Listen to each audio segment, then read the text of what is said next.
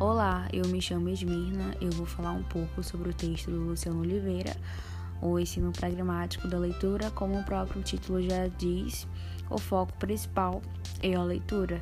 Ele dá ênfase na leitura feita principalmente em sala de aula. O texto começa com questionamentos de o porquê. Por que muitos brasileiros estudantes ainda sentem a dificuldade de uma boa interpretação no que é lido, seja na escrita ou na comunicação, mesmo após ter, ter tido conhecimento da gramática normativa ao longo da sua vida. Né? Luciano divide em sete tópicos, sendo o primeiro tipos de conhecimentos necessários para a leitura, né? A leitura não é uma atividade exclusivamente linguística, né? Pois exige é, conhecimentos breves dos usuários, sendo três tipos: linguístico, enciclopédicos e textuais. Tópico 2: esquemas mentais e processamento da informação. São importantes para a nossa leitura e todo conhecimento fica armazenado na nossa mente. Há dois tipos de processamento de informação. O primeiro, antecedente, quando o leitor se baseia no conhecimento linguístico para poder processar uma informação. Segundo, descendente, onde o leitor se baseia nos conhecimentos enciclopédicos textuais. O autor ele considera um leitor muito eficiente quando ele consegue dominar e processar esses dois tipos.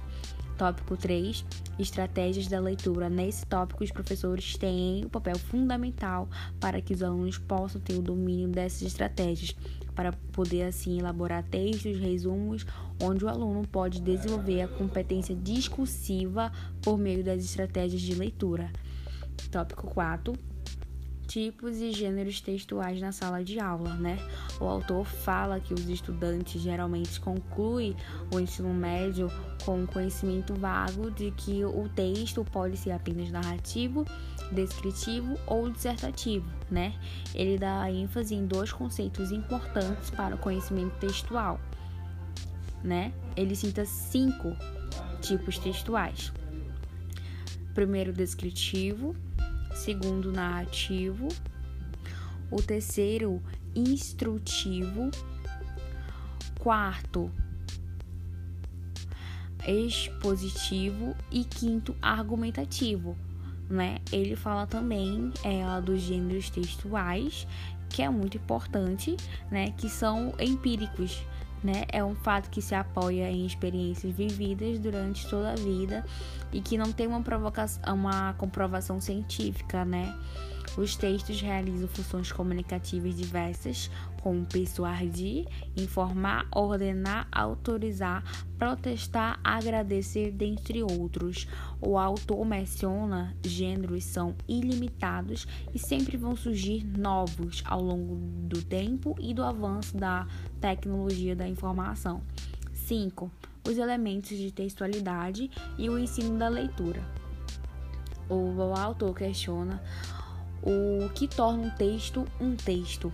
Ele menciona dois linguísticas, né, onde ambos apresentam dois elementos que fazem tornar um texto um texto, que são os elementos linguísticos semânticos, né, sendo coesão e coerência, e os elementos pragmáticos, que é a intencionalidade, intextualidade, sintoncionalidade. Tópico 6. Análise de atividades de livros didáticos. Esses são presentes na vida de um professor, né? Mas há livros didáticos de aspectos duvidosos, né? No qual o autor ele sugere que os professores analisem criticamente cada livro para poder ter a certeza de passar o conteúdo ao aluno. Tópico 7.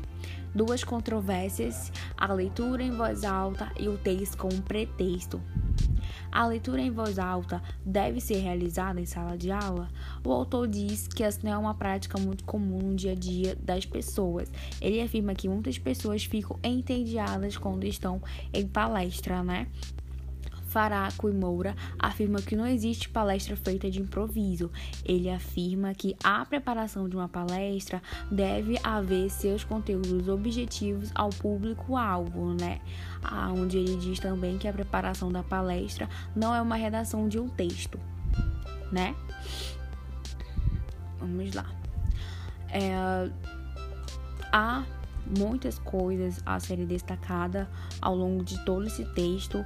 Na minha opinião, tem muita coisa importante, muita coisa que, que tem que levar em consideração, que precisa ser falada mais detalhadamente, mas eu vou focar no tópico 1, que é o tipo de conhecimentos necessários para a leitura né? Onde assim a falta de conhecimento linguístico é a causa mais óbvia da impossibilidade de uma pessoa analfabeta ler um texto, né? Contudo, mesmo as pessoas desescolarizadas podem se deparar com textos que lhe causem problemas para a leitura devido à falta de conhecimentos lexicais específicos, sendo eles os semânticos, os sintáticos, os morfológicos, os fonológicos e os ortográficos. Conhecimentos excitopléticos, enciclopédicos são aqueles que possuímos a respeito do mundo, né? Conhecimentos textuais são os que possuem textualidade acerca dos elementos da textualidade. Dois tipos de gêneros textuais Acontecem situações em que deparamos com texto que, embora não cause dificuldade, não tocante a nosso conhecimento linguístico, né? E há casos também que nossos conhecimentos enciclopédicos superam nossa falta de conhecimento linguístico na hora da leitura, né? Então, assim, a leitura, ela não é uma atividade exclusivamente linguística.